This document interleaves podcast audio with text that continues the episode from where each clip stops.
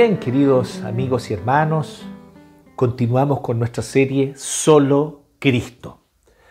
Estamos nosotros explorando la carta del apóstol Pablo a los colosenses y acabamos de leer Colosenses capítulo 3, desde el verso 5 al 17. Ten tu Biblia abierta allí en Colosenses 3, del 5 al 17, que ya fue leído durante la liturgia, y así tú vas a poder también acompañar lo que vamos a hablar hoy día. Solo para recapitular lo que hemos visto hasta acá, hemos visto cómo el apóstol Pablo fue argumentando casi como, como si fuese subiendo un monte, subiendo una colina, él fue argumentando distintos aspectos en los cuales nosotros podemos ver la suficiencia de Cristo. Para nuestra salvación, sí, sin duda, para que nuestra alma sea salva, para que podamos ser librados de la condenación y tener vida eterna.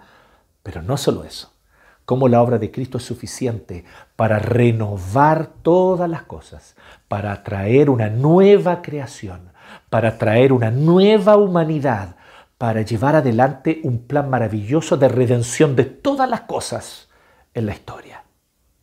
Por lo tanto, cuando decimos Cristo es suficiente, no solo estamos diciendo que Cristo es suficiente para que tu alma se salve del infierno y de la condenación para irse a la vida eterna o para participar de la vida eterna, sino que también estamos hablando de cómo Cristo es suficiente para una nueva forma de pensar nuestra vida comunitaria, para una nueva forma de vivir, no solo pensar, sino de pensar y vivir el cómo nos relacionamos unos a otros, una nueva sociedad, cómo nos relacionamos con la belleza, con el conocimiento, con la naturaleza, desarrollando por lo tanto una cultura redimida, cómo nosotros entonces en Cristo hallamos entonces todo lo que es suficiente para poder vivir una nueva vida con nuestra vocación, nuestro trabajo, nuestra profesión, nuestros estudios, una nueva vida en torno a nuestra vida familiar, como esposo, como esposa, como hijos, como padres, cómo nosotros podemos llevar una nueva vida y un nuevo estilo de vida en todos los aspectos, como ciudadanos,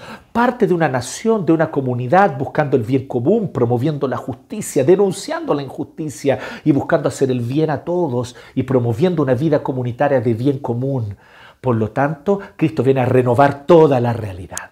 Cristo viene a redimir toda la realidad. Cristo es el redentor de la creación entera, cielos y tierra. Y la vida eterna consiste en esto, Cristo un día volverá en gloria y majestad, descenderá en las nubes, rasgará los cielos, todo ojo le verá.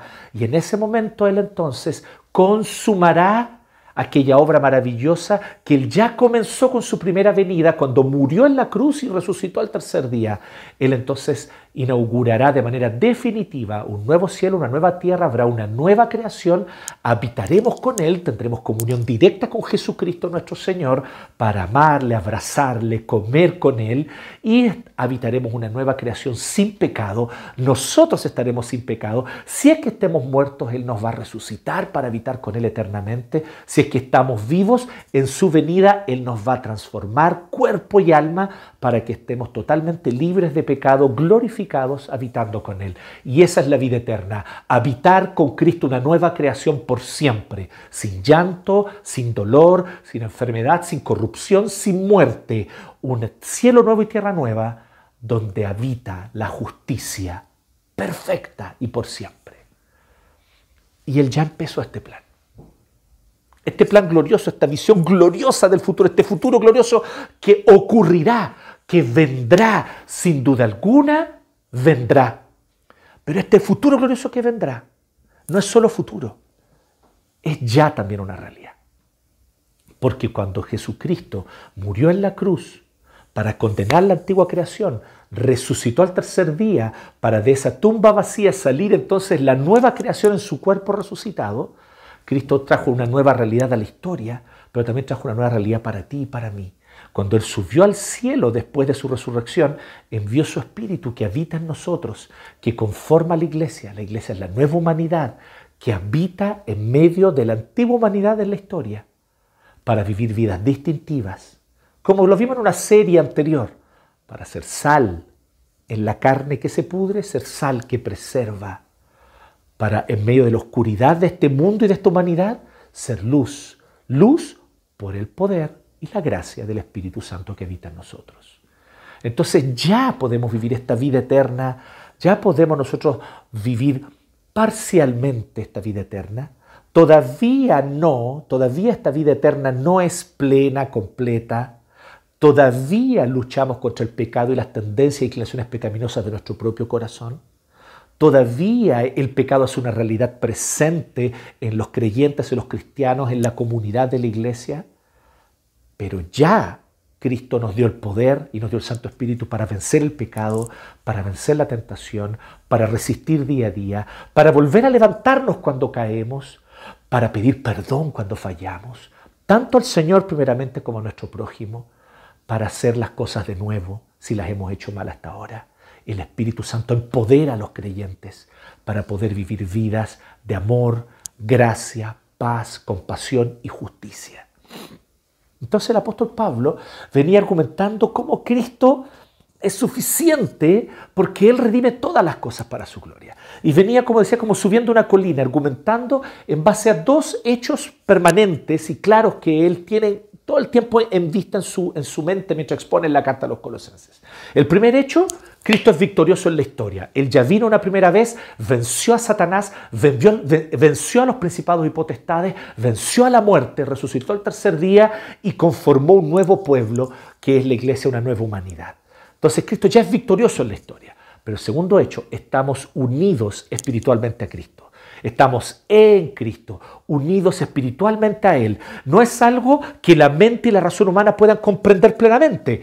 No es algo que se pueda palpar con los sentidos. Por lo tanto, es una unión mística, porque está más allá de la razón y de los sentidos, pero es real absolutamente real, más real que este video que estás viendo, más real que esta pantalla de computador o de televisión a través de la cual tú estás viendo esta transmisión, más real que el sillón o la silla donde tú estás sentado y donde tu cuerpo está descansando, más real es esta realidad espiritual, mística, estás unido espiritualmente a Cristo del momento que creíste en Él y por lo tanto cuando Él murió en la cruz tú moriste con Él a este mundo y cuando Él resucitó al tercer día tú resucitaste y saliste de esa tumba vacía para vivir una nueva vida con Él. Entonces estos dos hechos, Cristo es victorioso en la historia y el segundo, estamos unidos espiritualmente a Él, estos dos hechos fundamentan toda la carta hasta que Él llegó al punto cumbre, que eran Colosenses 3 del 1 al 4, donde Él nos da las claves para un nuevo estilo de vida.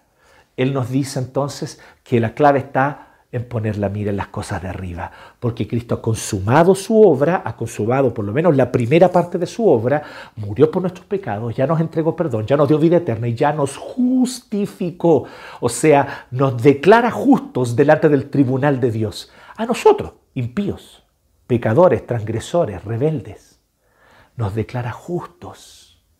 Y por lo tanto, por esa gracia maravillosa podemos nosotros ser reconciliados con Dios completó su obra. Por eso Él está sentado a la derecha de Dios Padre, en gloria y majestad. Pero también Él pronto vendrá. Entonces el apóstol Pablo nos decía en Colosenses capítulo 3 del 1 al 4, pongan su atención, enfoquen en el hecho de que Cristo ya consumó su obra a favor de ustedes y que pronto vendrá. Busquen esto, estas cosas de arriba, busquen esto, busquen que su corazón se goce, se deleite, se arraigue en la obra ya consumada de Cristo. Y recuerden que Él volverá y que cuando Él vuelva, la vida de ustedes se manifestará, porque allí ustedes estarán glorificados en gloria. Y ustedes entonces, el verdadero yo de ustedes, se revelará en ese día final cuando Cristo vuelva. Entonces Pablo ya nos dio esta clave. Aquí fue el punto culmine, aquí fue cumbre, aquí hizo cumbre el apóstol Pablo, Colosenses 3 del 1 al 4. Y ahora empieza el descenso, desde el verso 5 del capítulo 3 de Colosenses donde el apóstol Pablo va a empezar a hablar de las implicaciones. Es un texto, como ya lo pudimos ver, con varias instrucciones y con muchas cosas que podríamos ahondar y que podríamos detenernos largamente aquí. Podríamos fácilmente dedicar tres o cuatro sermones a lo que yo hoy día les voy a hablar en solo uno.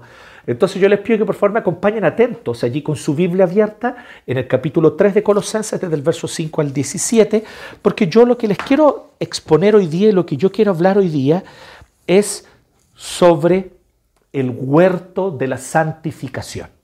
Aquellos de ustedes que son jovencitos que están anotando con su, con su hojita que nosotros les entregamos para que tomen nota, o aquellos también grandes, ¿cierto? Muchos adultos, muchos de ustedes ahí que son eh, más clevers y más atentos y que les gusta tomar nota, están tomando nota de esto. Bueno, este es el título, el huerto de la santificación. De eso vamos a hablar hoy día del huerto de la santificación, que son las implicaciones de todo lo que Pablo ha expuesto hasta ahora, esta maravillosa suficiencia de Cristo.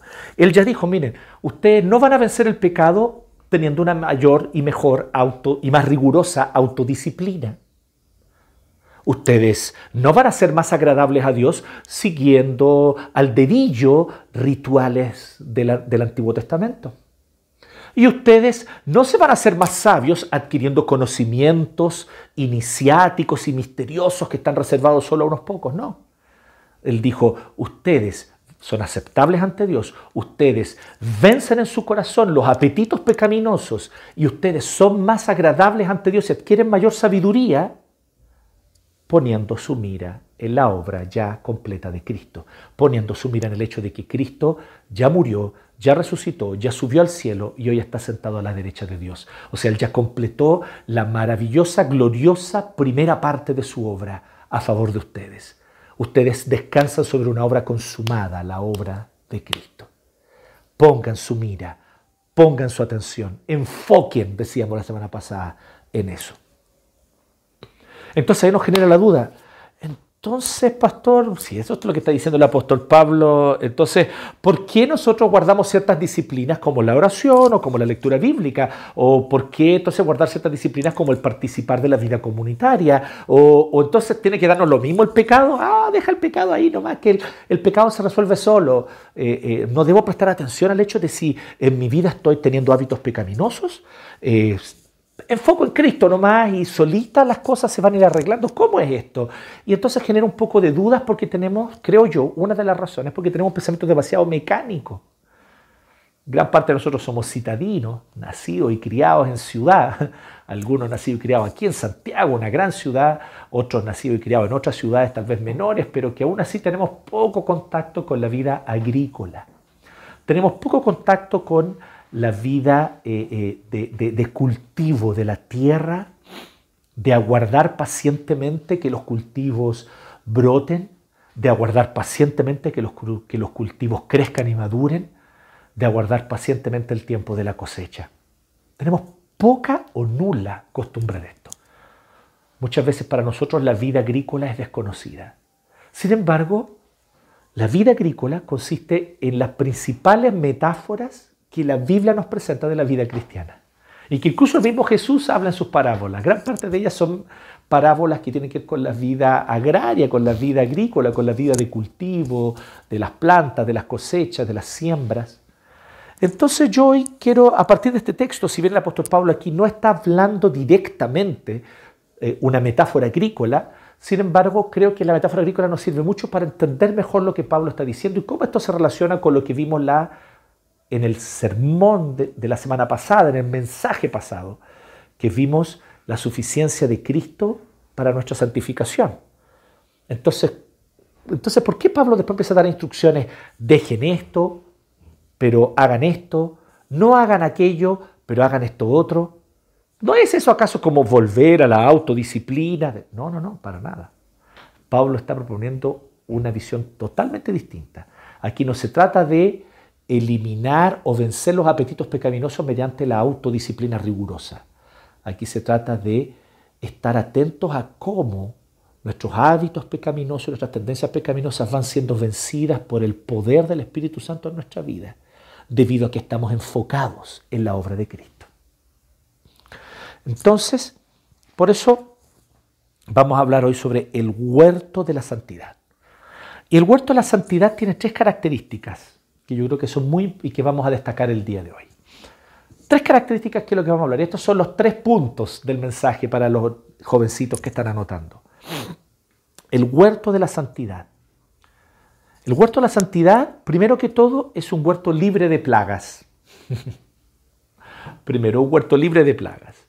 En segundo lugar, es un huerto con frutos, con, con frutos, perdón, con frutos visiblemente hermosos con frutos visiblemente hermosos. Y en tercer lugar, es un huerto autosustentable. Es un huerto autosustentable. Estas tres características veremos hoy día. El huerto de la santificación es un huerto libre de plagas, es un huerto de eh, frutos hermosos y visibles o frutos visiblemente hermosos. Y en tercer lugar, es un huerto autosustentable. Rápidamente, para que podamos nosotros comprender esta verdad y después ustedes las pueden explorar en su casa con Colosenses 3 del 5 al 17 con calma. Primeramente, el apóstol Pablo habla de aquello que tenemos que hacer morir. Esta relación está, esto está directamente relacionado con lo que él ya dijo en el capítulo 2, verso 20. Si estás con tu Biblia abierta vas a poder ver claramente cómo están relacionadas estas dos ideas. Recuerda que no había división de versículos y capítulos cuando Pablo escribió. Pablo escribió una pura carta de corrido. Pero mira ahí el verso 20 del capítulo 2. Si con Cristo ustedes ya han muerto a los principios de este mundo, Entonces, ya que hemos muerto con Cristo. Luego entonces en el 3, y ya que han resucitado con Cristo. Y verso 4, ya que cuando Cristo vuelva glorificado, ustedes también serán manifestados con Él en gloria, pues bien, por tanto, ahora hagan morir. O sea, Pablo está diciendo, esta mortificación de estos pecados, ¿qué es lo que hay que hacer morir? Todo lo que es propio de la naturaleza pecaminosa. Inmoralidad sexual. Aquí la palabra es porneia, tome nota de esto, la palabra porneia es la palabra de la cual viene la palabra pornografía. Por eso la pornografía, volvemos a decirlo, es tan dañina, pecaminosa y debe ser a toda costa combatida, rechazada por todo aquel que quiere vivir una vida agradable a Dios, todo aquel que quiere vivir una vida santa. Porque es porneia gráfica. Eso es lo que es la pornografía, es porneia gráfica. Y aquí nos dice Pablo que la porneia no debe estar la inmoralidad sexual, la impureza, las bajas pasiones, los deseos malos, la avaricia, que es idolatría. Entonces dice que por estas cosas viene el castigo de que hacer morir. ¿Qué está diciendo él con mortificar? Lo que está diciendo es maten, mortifiquen, hagan morir. Él está diciendo, recuerden que con Cristo ustedes ya murieron están unidos espiritualmente a Él. Sin embargo, aún ustedes habitan una, eh, tienen una naturaleza pecaminosa, habitamos en un mundo pecaminoso, la naturaleza pecaminosa aún es parte de nuestro corazón y de nuestra vida espiritual y también por lo tanto física, en todo aspecto nosotros estamos afectados por el pecado. Por lo tanto, ya que nuestra naturaleza aún es pecaminosa, pero ya que estamos unidos a Cristo, Recordemos que poniendo la mira en las cosas de arriba, enfocando en lo que Cristo ya realizó y anhelando y aguardando su regreso, con estas cosas, enfocando en esas cosas, nosotros debemos eliminar de nuestra vida todas estas, por así decirlo, plagas. Plagas. Plagas que se comen nuestras hojas, que absorben nuestros nutrientes, y que no permiten que demos fruto. ¿Cuáles son estas cosas? Ya las mencionamos, ¿cierto? Inmoralidad sexual, impureza, bajas pasiones. Por estas cosas viene el castigo de Dios. Ustedes las practicaron en otro tiempo cuando vivían en ellas. El apóstol Pablo está diciendo, este era un estilo de vida de ustedes sin arrepentimiento. Varios de ustedes conocen muy bien lo que Pablo está diciendo aquí. Lo han vivido en su propia vida. Tal vez tú durante un tiempo viviste en la avaricia, buscando dinero, buscando recursos, encontrando que tu felicidad iba a estar en un mejor estatus socioeconómico. Y vivías entonces para ganarle a quien fuera con tal de ser exitoso económica y financieramente. Entonces tu corazón era movido por la avaricia. No había arrepentimiento en ti. Simplemente tú buscabas y buscabas la avaricia, buscabas o buscabas avaramente, ¿cierto?, satisfacer estos deseos de, de enriquecimiento a cualquier costo de tener un estatus socioeconómico como si eso le fuese a dar valor a tu vida. Y no había arrepentimiento. Pero un día conociste a Cristo y no es que dejaste de ser avaro, pero ahora cuando hay una actitud avara en ti, cuando hay una actitud de, de búsqueda idolátrica, de amor al dinero y de amor a las riquezas, una voz que no es otra sino la voz del Espíritu Santo te recuerda que estás en pecado que tienes que dejar eso, que ya tu vida no es esa. Para varios de ustedes en otro tiempo era normal la fornicación. Era parte de la vida, era natural, incluso nunca hubo ninguna culpa, nada, pero después que conocieron a Cristo, ya nunca más pecaron en paz.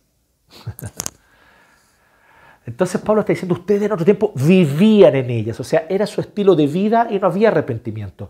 Pero ya pasó ese tiempo. Hoy, aunque pueda haber luchas, aunque puedan haber tropiezos, aunque puedan, por causa de que de su corazón brotan estas maldades, estos pecados, pero cuando en su corazón brotan estas maldades, ustedes caen en ellas y siguen sus inclinaciones pecaminosas, sin embargo, también es verdad que allí en ese momento también el Espíritu Santo los reprende, los exhorta y los hace volver al camino o les recuerda que tienen que volver al camino.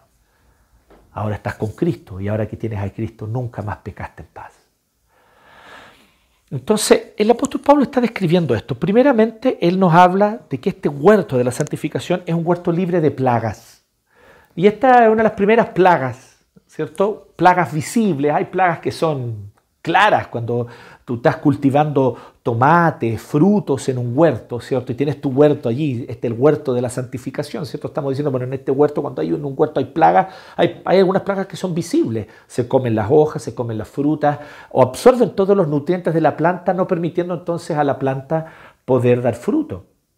Entonces, hay que quitar esas plagas visibles, feas, esos bichos que se comen la planta. Pablo está diciendo inmoralidad sexual, impureza, pero ojo, que no todo está relacionado con lo sexual. al tiro nosotros tenemos que decir, ah, bajas pasiones y malos deseos, eso también tiene que ver con fornicar, con adulterar, con... No, aquí en este caso, bajas pasiones y malos deseos ya no tiene tanto que ver con lo sexual. ¿sí? Inmoralidad sexual e impureza sí. Pero cuando dice malos deseos y avaricia o bajas pasiones, se está refiriendo a bajas pasiones, por ejemplo, a la reacción inmediata con ira, ira desmedida, ira incontrolada, bajas pasiones. Entonces, alguien viene y hace algo que a ti te molesta, entonces tu reacción es de inmediato, llena de ira, llena de furia, con una rabia que tú simplemente desatas frente a los demás con palabras, con golpes, con puños, con gritos, con garabatos, porque estás lleno. Esos son bajas pasiones, malos deseos. No, no se refiere simplemente al deseo sexual, ya habló de la porneia y de la inmoralidad sexual. Está hablando de los malos deseos cuando yo deseo tener lo que el otro tiene, cuando mi corazón arde de envidia porque no puedo tolerar que le vaya bien a esa persona, que en mi entendimiento no debería irle bien, porque no puedo mirar el Instagram en paz. Veo que a alguien le va bien, que prospera o que las cosas le salen bien y mi corazón se llena de rabia. Yo digo, ¿por qué a mí no? Malos deseos porque deseas, codicias y por eso te llenas de envidia y tu corazón arde de envidia pecaminosa al ver que a otro pueda irle bien. Malos deseos. Y por lo tanto, y después ya menciona claramente avaricia, el amor al dinero. Recuerden que la Biblia nunca condena el dinero. Hay algunos que citan mal la Biblia, el dinero es raíz de todos los males. Mentira, la Biblia no dice eso. La Biblia dice, el amor al dinero es raíz de todos los males. El amor al dinero es raíz de todos los males. Y ahí está el tema de la avaricia, que Pablo dice claramente, es idolatría, es idolatría. Porque es pensar que las riquezas, el dinero, los bienes le darán propósito a mi vida. ¿Cierto? Entonces están aquellos que constantemente están buscando más recursos económicos para poder gastarlos, así sentirse mejor y sentirse más felices y más plenos, idolatran los bienes de consumo, idolatran entonces el acceso a bienes y a servicios y sienten que eso les da mayor dignidad y valor como personas. Allí hay idolatría del dinero y de los recursos económicos y de los recursos materiales.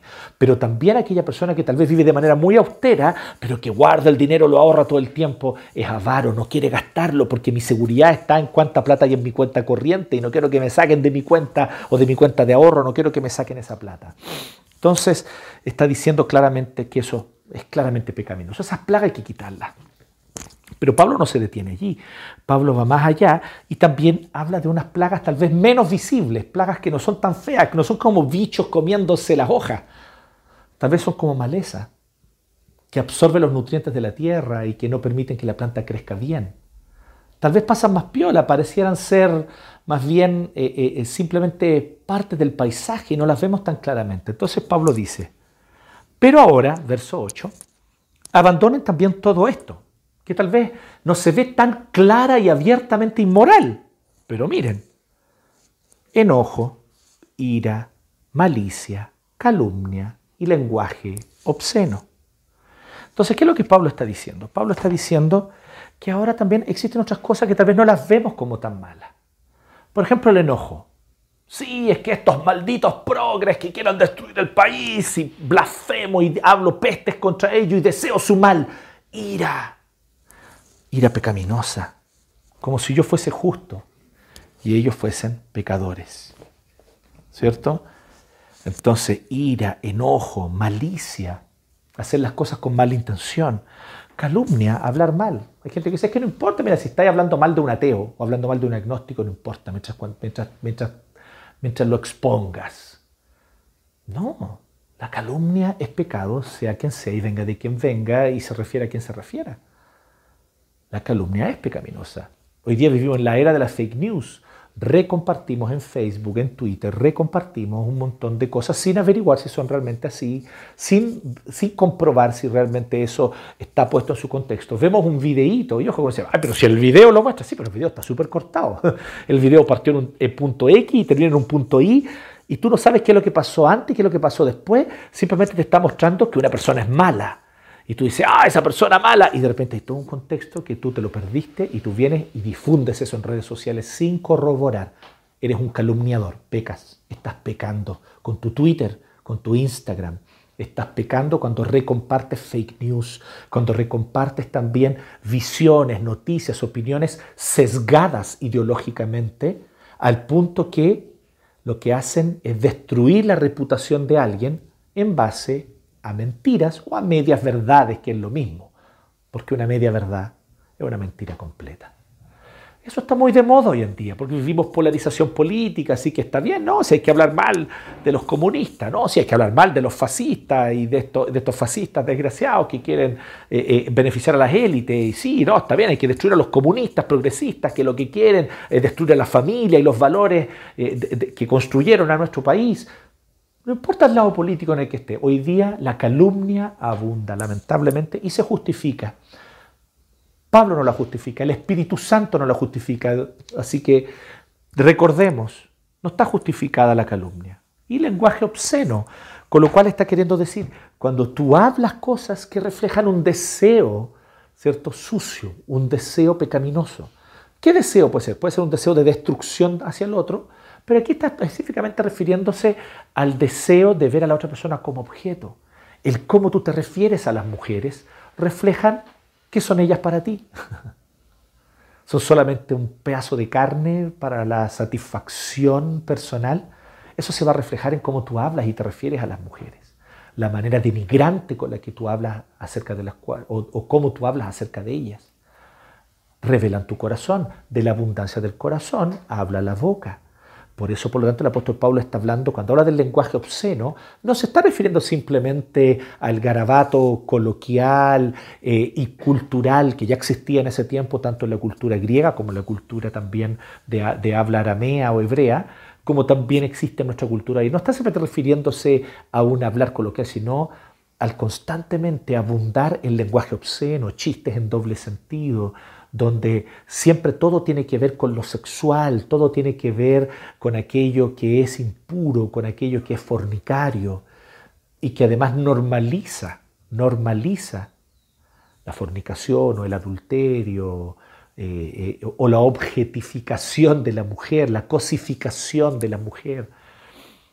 Entonces, eh, o el denigrar eh, a, las minorías sexuales, el denigramiento de minorías sexuales, muchas veces en el lenguaje eso se vuelve, se empieza a normalizar. Pablo está hablando de cuando nuestro lenguaje refleja un corazón obsceno, un corazón que se deleita en lo malo. Entonces Pablo está diciendo tampoco eso, eso también hay que eliminarlo, también es una plaga. Entonces él dice todo esto, dejen de mentirse unos a otros. Entonces aquí el apóstol Pablo empieza ya a dar una transición muy interesante, muy bonita, porque él dice, dejen de mentirse unos a otros, también la mentira. Ahora, ¿por qué? Dice, ahora que se han quitado el ropaje de la vieja naturaleza con sus vicios y se han puesto el de la nueva naturaleza, es como sacarse una ropa y ponerse otra. Nos parece algo, una, metáfora un poco burda. No es burda para el siglo I, porque el cómo te vestías reflejaba tu identidad. Hoy día todavía un poco así está, qué sé yo, el delantal blanco para el médico, ¿cierto? Eh, eh, ciertos colores que usan ciertas profesiones para algunas cosas, ¿cierto? Qué sé yo, las, nutricionistas tienen un cierto color. En fin, eh, hoy día todavía hay un poquito de eso, pero en realidad en ese tiempo no era así. En ese tiempo era mucho más notorio cómo tú te vestías, decía si eras esclavo o libre, si es que eras judío o si eras un gentil. Entonces le está diciendo, está hablando de identidad, está diciendo, nos quitamos esa antigua identidad, ya no nos identificamos con esa antigua vida de vicios. ¿O tú te identificas todavía con eso? No tienes que identificarte más con eso. Yo entiendo que eres pecador, yo entiendo y todos entendemos que eh, estabas totalmente perdido y muerto en tus delitos y pecados cuando Cristo por gracia te rescató y te salvó. Eso está claro, eso es bíblico. Pero eso no significa entonces que tú tienes que seguir identificándote como un pecador condenado, como un pecador bajo condenación, porque eso tú ya no lo eres. Tú eres un hijo de Dios amado por gracia. Y así tú te debes identificar a ti mismo como una hija de Dios. Tal vez tú en otro tiempo fuiste una mujer mentirosa, fuiste una mujer calumniadora, fuiste una mujer agresiva, violenta. Tal vez tú en otro tiempo fuiste un hombre fornicario, lascivo. Tal vez en otro tiempo fuiste un hombre lleno de vicios. Y entiendo, solo la gracia del Señor te salvó. Estamos todos de acuerdo. Sin embargo, ¿con qué te debes identificar? ¿Con la vida antigua o con la vida nueva? Con la vida nueva. Pablo dice, enfócate en las cosas de arriba, donde tu vida está escondida con Cristo en Dios. Es explícito, Pablo. Tú ya no eres más eso que eras. Hoy tu identidad es nueva. Pero ahora esta tendencia habita en mí, pastor. Sí, ok, esa tendencia aún habita en ti, pero ya no es más tu identidad. Tu identidad es hija de Dios, santa, amada, cubierta de Cristo. Tu identidad es hijo de Dios, santo y amado, cubierto por la justicia de Cristo. Entonces Pablo está diciendo, ya no tenemos más esta antigua identidad, ahora tenemos una nueva identidad, tenemos este otro traje, se han puesto la nueva naturaleza. En esta nueva naturaleza no hay griego ni judío, circunciso ni circunciso, culto ni inculto, esclavo ni libre, sino que Cristo es todo y está en todo. Está hablando de la iglesia. Está diciendo, en esta nueva identidad, nosotros nos identificamos con nuestros hermanos en Cristo como parte de una misma comunidad. Así que ya no importa si yo soy esclavo o no soy esclavo ya eh, eh, eh, mi ropa espiritual de mi identidad ya no es más la de esclavo. En la iglesia somos uno, todos nosotros. Yo ya no me he visto más como un, un bárbaro. Aquí Pablo menciona a los bárbaros. Yo ya no me he visto más como un griego o como bárbaro, como judío, espiritualmente. Yo soy uno con mis hermanos. Y por lo tanto no tenemos por qué mentirnos unos a otros, por un lado, porque si tenemos este nivel de confianza y somos parte de la comunidad, ya no necesitamos andarnos mintiendo, chamullando, ocultando. Podemos confiar unos en otros en la comunidad del cuerpo de Cristo. Pero también esto significa que nosotros podemos también y debemos identificarnos con esta, con este es nuestro pueblo. Este es el pueblo con el que nos identificamos. Entonces, ah, pero es que eso es normal en la cultura chilena. Ok, pero tú antes de chileno eres miembro del cuerpo de Cristo antes que chileno. Ah, pero si esto, esto es normal en la cultura. Pero tú, antes que ser alguien de una cultura X, Y o Z, tú eres primero que todo ciudadano del reino de los cielos, hijo de Dios, amado por gracia. Todas estas son plagas que hay que quitar. Algunas plagas más visibles, como las que Pablo menciona del 5 al 7, y otras plagas tal vez no tan visibles, pero igualmente negativas, igualmente dañinas, las que menciona del 8 al 11. Entonces, ¿qué quiero decir yo con esto?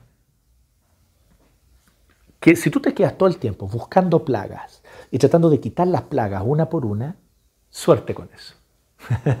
en la agricultura no funciona así.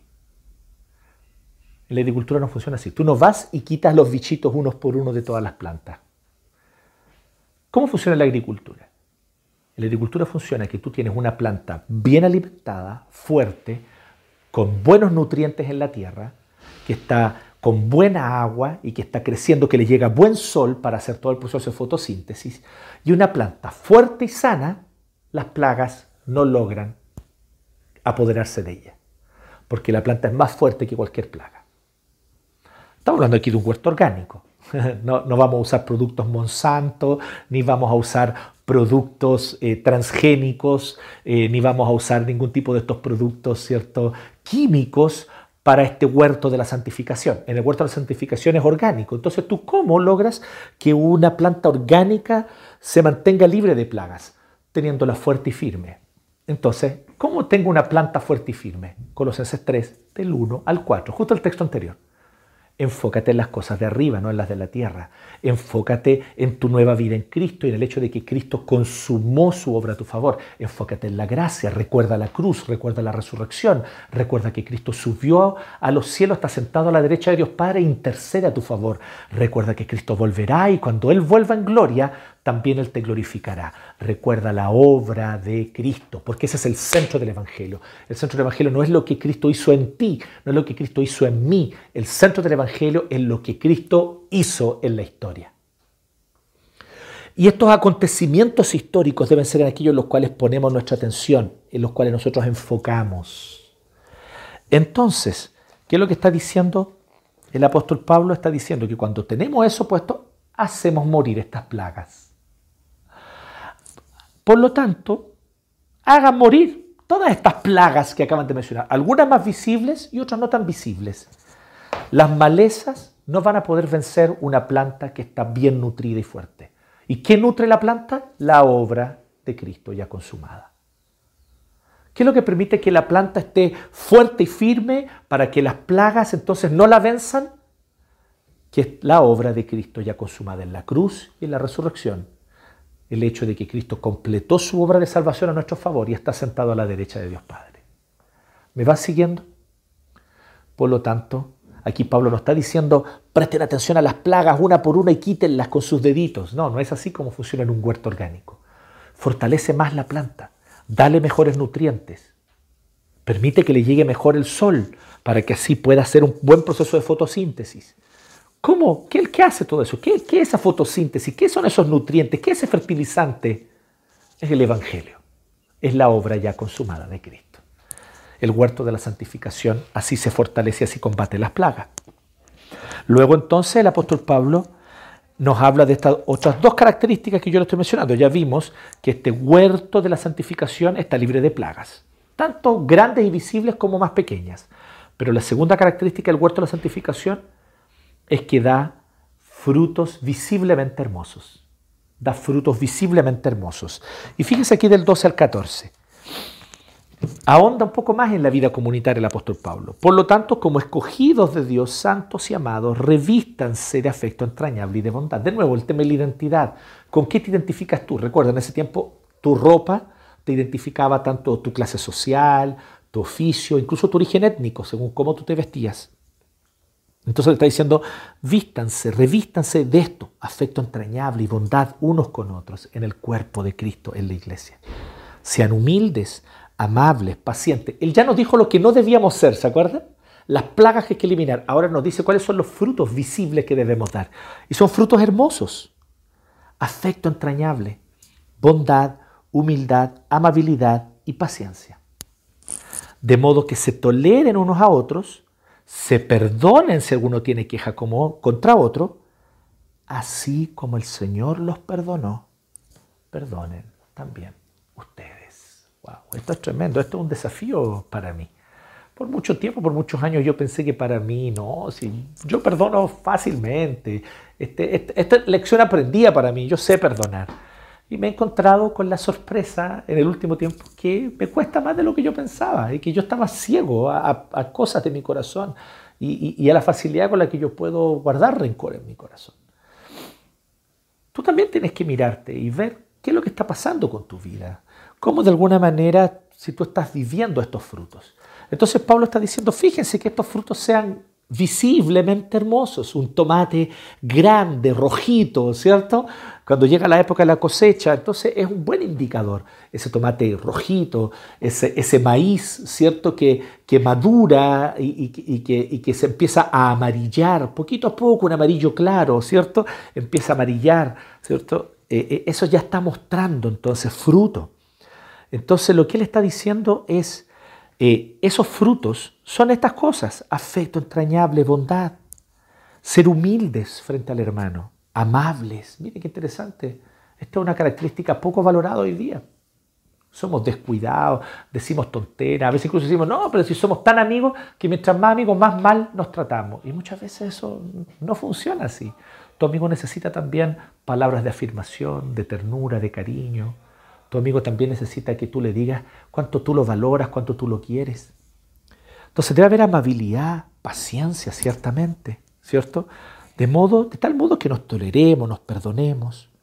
Por encima de todo esto, entonces dice Pablo, vístanse de amor, que es el vínculo perfecto. Me gusta como Pablo lo pone, porque el orden no es casual.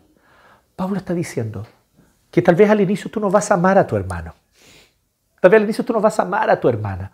Tal vez al inicio incluso te va a costar tragarte ese hermano. Esa hermana que está ahí, ay, me cuesta tragármela, es, poco difícil. Ok, nadie te está diciendo, ámala de una. Pablo te está dando un orden, te dice, mira, sé amable con ella, sé bondadoso, sé humilde. Parte con eso, sé humilde. No te creas superior, mejor, ni la juzgues, ni lo juzgues a ese hermano que oh, te cae mal, no te cae bien, no, no, no, parte con ser humilde, no te sientas mejor. Luego entonces da el siguiente paso. Sea amable. Luego da el siguiente paso. Tal vez un par de oncecitas, un asadito. Tolérense. ¿Qué va a pasar? Que tal vez tú vas a decir, uh, yo tenía razón en no confiar tanto en este hermano, realmente tiene este problema de carácter. Te va a herir, va a decir una palabra impropia, va a decir algo que no debía haber dicho va a ser una crítica injusta y eso te va a doler. Y entonces viene el siguiente paso que dice Pablo, miren el orden, perdonen. Piensen en todo lo que Dios a ustedes les perdonó y no merecen que se les perdone y Dios ya se los perdonó. Piensen, recuerden el inmenso amor que Dios tuvo hacia ustedes perdonándoles aquello que no debería ser perdonado. Y ahora perdonen al hermano. Esa palabra maldicha, esa crítica injusta, perdonen. ¿Y qué va a empezar a ocurrir? Entonces termina ahí en el 14. Va a empezar entonces a revestirse sobre todo esto, va a empezar a aparecer el amor. Es como un fruto, ¿se fijan? Es como un frutito, que primero se viste de flor, luego entonces esta flor que empieza a cambiar su forma, pierde sus pétalos, pero empieza a cuajar, le dicen los que trabajan en agricultura. Me gusta esa palabrita, la escuché el otro día, ¿no? Empieza a cuajar el fruto. Ya cuando deja de ser flor y empieza a tomar las características de fruto poco a poco es cuando está cuajando, empieza a cuajar. Y luego entonces ese fruto tiene que madurar. Y entonces ese fruto se pone grande y bonito. Ya es amor. Entonces Pablo está diciendo que esta segunda característica está en el huerto. Frutos visiblemente grandes. Y ahora entramos de nuevo, igual que cuando hablamos de las plagas. ¿Cómo logro frutos visiblemente grandes? Enfocándome en el fruto mirando todo el rato el fruto. Ay, quiero que el tomate esté rojito. Ah, voy a buscar pintura roja para pintarlo porque está medio verde. Sería muy estúpido, ¿no? Alguien que hiciera eso. Alguien que no entiende nada de agricultura. Oye, pues el tomate debería ser rojo y todavía está medio verde, amarilloso. No, no, voy a buscar mi, mi témpera y la voy a pintar rojito para que se vea rojo. Sería una estupidez. ¿Cómo tú logras un tomate grande, bonito, rojo? Nuevamente, buena agua, tierra con buenos nutrientes, un buen acceso al sol para que la planta produzca la fotosíntesis. ¿Qué es lo que tenemos entonces? De nuevo, el Evangelio, la obra consumada de Cristo. Esa es la tierra fértil. Los nutrientes de este huerto son el Evangelio. Los nutrientes de este huerto son la muerte de Cristo y su obra ya consumada en la cruz, por la cual Él canceló todos tus pecados la resurrección de Cristo, por la cual Él se levantó de los muertos y te dio a ti también el poder de vivir una nueva vida. Y ciertamente la ascensión de Cristo a la derecha de Dios Padre, donde Él está hoy día e intercede a tu favor, porque ya eres su Hijo amado, ya eres salvo, ya has sido justificado, así que Él intercede a favor tuyo. Entonces cuando tú miras la obra de Cristo, pones la mira allá arriba en el hecho que Cristo consumó su obra a tu favor, entonces esos son los nutrientes que permiten un fruto visiblemente hermoso. ¿Qué es la segunda característica del huerto de la santificación? Frutos visiblemente hermosos. Vamos en dos características, ¿cierto? Primero, el huerto de la santificación está libre de plagas. ¿Por qué? Porque es una tierra con buenos nutrientes, porque tiene buena agua, porque tiene buen acceso al sol, el Evangelio que da frutos visiblemente hermosos, segunda característica. ¿Por qué? Por lo mismo. Le llega buena agua, la agua fresca del Evangelio, nutrientes, los nutrientes frescos de la obra consumada de Cristo y ese buen acceso al sol, el sol de la esperanza de que Cristo volverá. Eso entonces permite que haya frutos visiblemente hermosos. Y la tercera característica entonces está del 15 al 17. Este huerto de la santificación es autosustentable que gobierna en sus corazones la paz de Cristo, a la cual fueron llamados como un solo cuerpo, o sea, como iglesia. Aquí Pablo está hablando unos a otros como iglesia. Aquí Pablo está oponiéndose abiertamente a que tu vida, vivas tu vida cristiana a solas. Pablo está diciendo explícitamente que no hay santificación. Podemos decir, la santificación llega hasta un tope y tú no creces más en santidad cuando tú buscas crecer solo. Ay, no, yo aquí con mi Biblia en mi pieza. No, no, no, yo aquí nomás con mi ayuno personal. No, no, yo aquí nomás con mi lectura bíblica y mi oración. Ir a la iglesia, participar de la comunidad, de, eh, eh, forjar lazos en la iglesia. No, no me cansé de eso, yo no quiero eso. Yo vivo mi vida cristiana, yo, conmigo, mío, mío, para mí, yo. Ok, tu santidad tiene un tope. No vas a crecer más de esto. Te vas a quedar enana espiritual te vas a quedar enano espiritual. Vas a ser un bonsai. ¿Conocen los bonsai? Son plantas también, ¿no? Orgánico, todo. Pero solo sirven de adorno.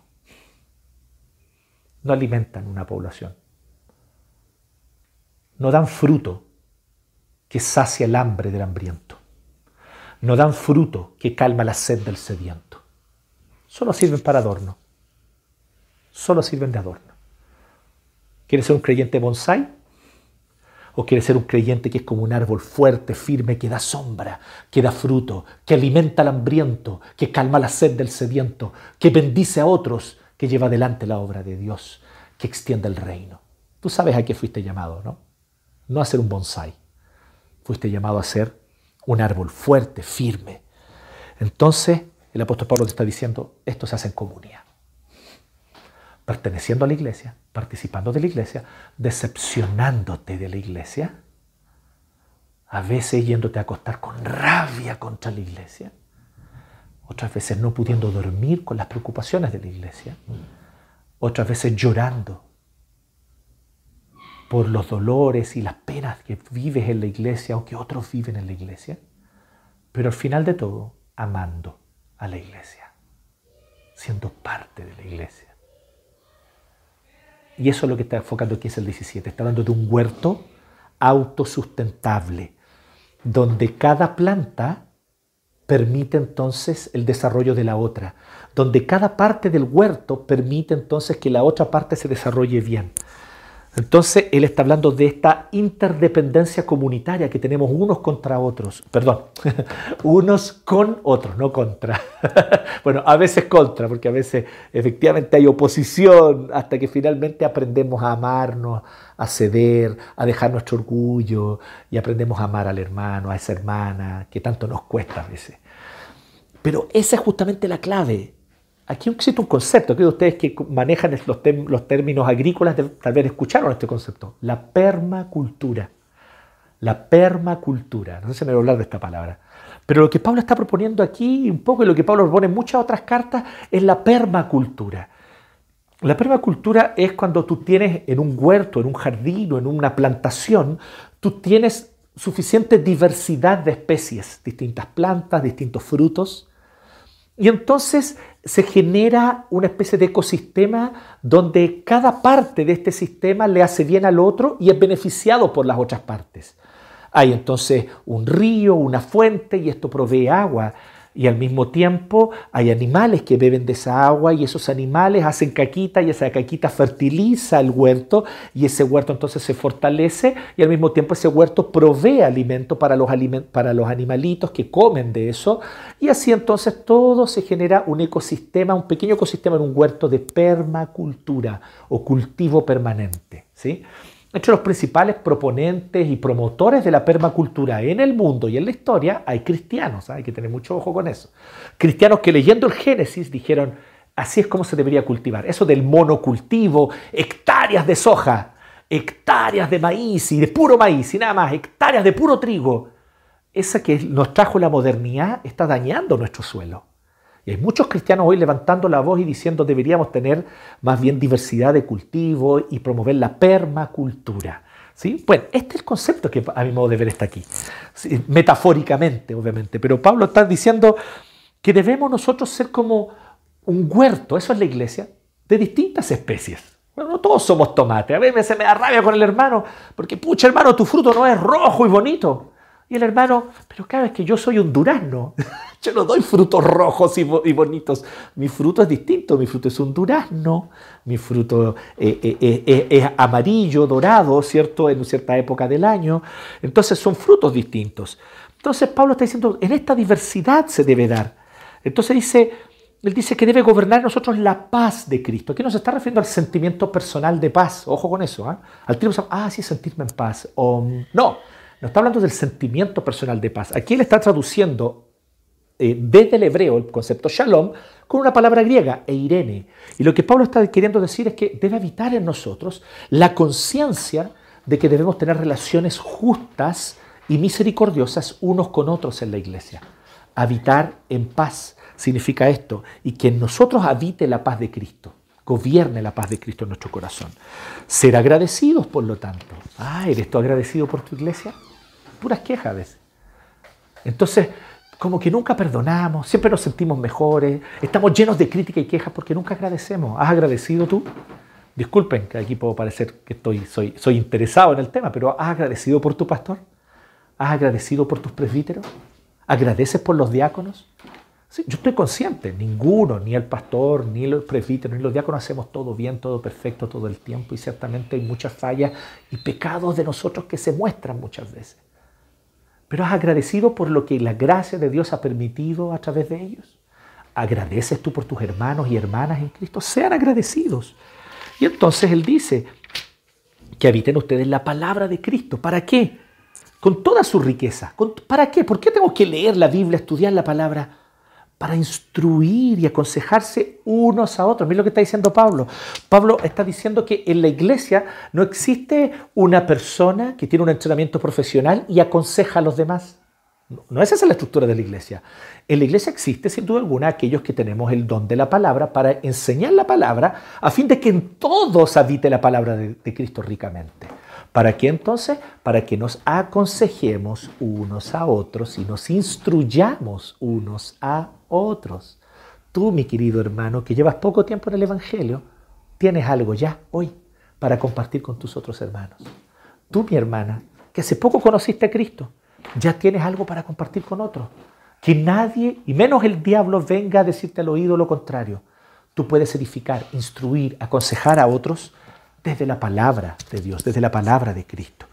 Y dice más entonces, con toda sabiduría, cantando salmos, cantando himnos, canciones espirituales. ¿Se acuerdan que hablamos hace un tiempo atrás de lo triste que es cristianos que están con la boca cerrada en el momento del canto en el culto? Eso es grave. Y una de las razones por las que es grave es esta. Aquí está en imperativo, es una orden, es un mandato, mi querido hermano. La Biblia te manda a cantar. No porque tienes buena voz, no porque eres muy afinado, no porque tu voz es dulce, no. Canta porque cantando el corazón se deleita en las verdades del Evangelio. Canta salmos, canta himnos, canta cánticos espirituales a Dios con gratitud de corazón. Y que todo lo que hagamos, lo hagamos entonces de palabra o de obra en el nombre del Señor Jesús. Ah, es que nos juntamos por un asadito para el año nuevo. Y mientras estamos teniendo el asadito, después vamos a poner unas cumbiecitas y vamos a bailar. eso no parece muy santo, ¿cierto? Bueno, para el dualismo evangélico no, pero bíblicamente es perfectamente santo, pasarlo bien con los amigos. Abramos una botellita de vino y compartamos la mesa. Cuando tú abres tu mesa para compartir con los hermanos, aquí no tengo mucho, tal vez tengo un tecito y tengo unos pancitos tostados con mantequilla, pero los quiero compartir contigo, mi hermano. Compartamos la mesa. Tal vez no es mucho lo que tengo. Hice unas sopaipillitas por hoy día que estaba frío. Entonces tú le preparas estas sopaipillitas a tu hermano y comparten. Y, y se ríen y disfrutan y se sientan a ver una película. Todo, todo lo que hagan. Todo, todo lo que hagan. Sea bailar, conversar, contarse chistes, alegrarse, contarse historias, abrazarse después de una larga cuarentena sin verse. Todo lo que hagan, háganlo en el nombre del Señor Jesús. dando gracias a Dios Padre por medio de él. Este es un huerto que se autosustenta. Permacultura. Hay permacultura en este huerto. ¿sí? Cada parte del huerto y cada especie distinta de este huerto contribuye al bien de la otra y se beneficia del otro también. Entonces así se produce esta permacultura orgánica. Y esta es la tercera característica del huerto de la santificación. Es autosustentable. Estás perdiendo santificación, mi hermano. Te estás quedando atrás por no participar de la comunión de la iglesia. Varios de ustedes les gusta ver el YouTube y no se conectan al Zoom posterior. Y son parte de la comunidad, ni siquiera son gente de otra iglesia, otra ciudad que se conecta al YouTube. Eso está bien, no, no hay problema. Pero algunos de ustedes son parte de la iglesia. Es que ya estoy cansado de estar frente al tanto tiempo frente a la pantalla, es que el Zoom estoy agotado, tengo Lo entiendo, yo sé que sí. Pero ¿sabes qué? Esos 20 minutos, 15 minutos, no te van a causar un estrés.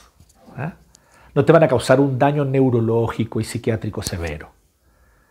¿Y sabes qué? No van a ser 15 ni 20 minutos trabajando o, participando de una reunión de trabajo. Van a ser 15, 20 minutos orando por tu hermano, escuchando sus motivos de oración y tú diciendo los tuyos.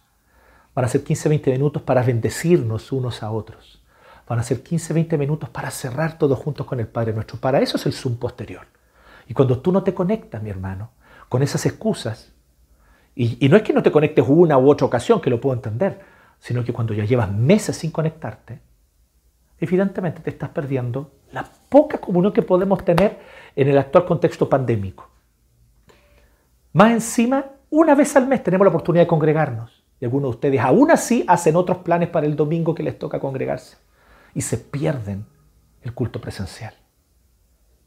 No vas a crecer en santidad así.